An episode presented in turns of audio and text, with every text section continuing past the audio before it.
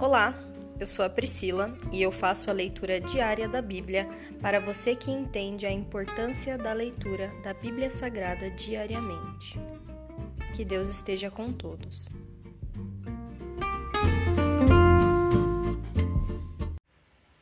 Ouça agora o capítulo 14 do livro de Lucas.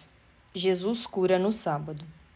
Certo sábado, Jesus foi comer na casa de um líder fariseu, onde o observavam atentamente. Estava ali um homem com o corpo muito inchado. Jesus perguntou aos fariseus e aos especialistas da lei: A lei permite ou não curar no sábado? Eles nada responderam, e Jesus tocou no homem enfermo, o curou e o mandou embora. Depois perguntou a eles: Qual de vocês, se seu filho ou seu boi cair num buraco, não se apressará em tirá-lo de lá, mesmo que seja sábado? Mais uma vez não puderam responder. Jesus ensina sobre a humildade. Quando Jesus observou que os convidados para o jantar procuravam ocupar os lugares de honra à mesa, deu-lhes este conselho: Quando você for convidado para um banquete de casamento, não ocupe o lugar de honra. E se chegar algum convidado mais importante que você? O anfitrião virá e dirá: Dê o seu lugar a esta pessoa, e você, envergonhado, terá de sentar-se no último lugar da mesa. Em vez disso, ocupe o lugar menos importante à mesa. Assim, quando o anfitrião ouvir, dirá: Amigo, temos um lugar melhor para você. Então você será honrado diante de todos os convidados. Pois os que se exaltam serão humilhados, e os que se humilham serão exaltados. Então Jesus se voltou para o anfitrião e disse: Quando oferecer um banquete ou jantar, não convide amigos, irmãos, parentes e vizinhos ricos. Eles poderão retribuir o convite, e essa será sua única recompensa. Em vez disso, convide os pobres, os aleijados, os mancos e os cegos. Assim, na ressurreição dos justos, você será recompensado por ter convidado aqueles que não podiam lhe retribuir. A parábola do grande banquete. Ao ouvir isso, um homem que estava à mesa com Jesus exclamou: Feliz será aquele que participar do banquete no reino de Deus. Jesus respondeu com a seguinte parábola: Certo homem preparou um grande banquete e enviou muitos convites.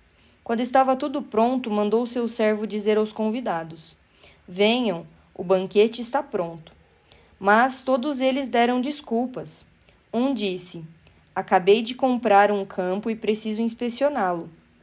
Peço que me desculpe. Outro disse: Acabei de comprar cinco juntas de bois e quero experimentá-las. Sinto muito. Ainda outro disse: Acabei de me casar e não posso ir. O servo voltou e informou a seu senhor o que tinham dito. Ele ficou furioso e ordenou: Vá depressa pelas ruas e becos da cidade e convide os pobres, os aleijados, os cegos e os mancos.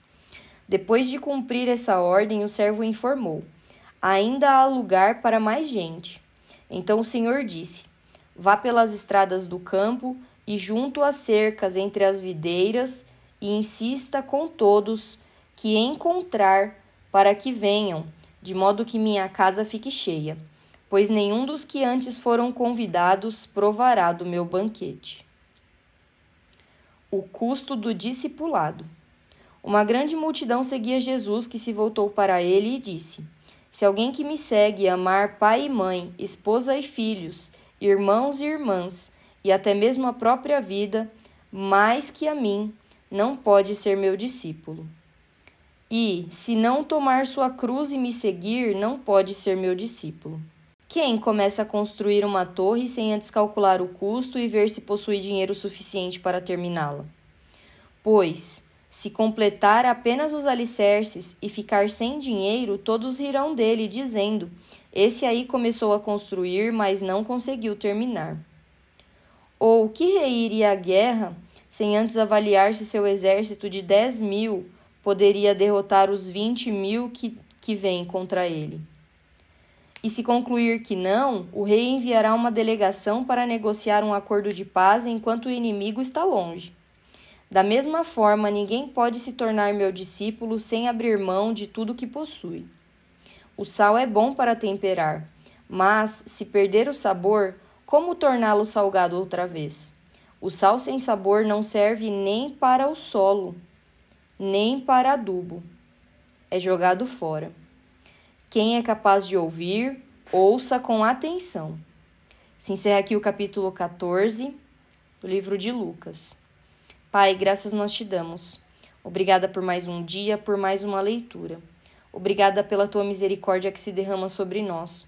Obrigado por ter nos convidado para o teu grande banquete que acontecerá no teu reino, Senhor. Obrigada. Que nós possamos nos esforçar para passar pela porta estreita para estarmos na tua presença, para estarmos no teu banquete, na tua festa, na tua celebração. E assim, pela eternidade, nós estaremos contigo, meu Pai. Obrigada, nós te louvamos e te agradecemos em nome de Jesus. Amém.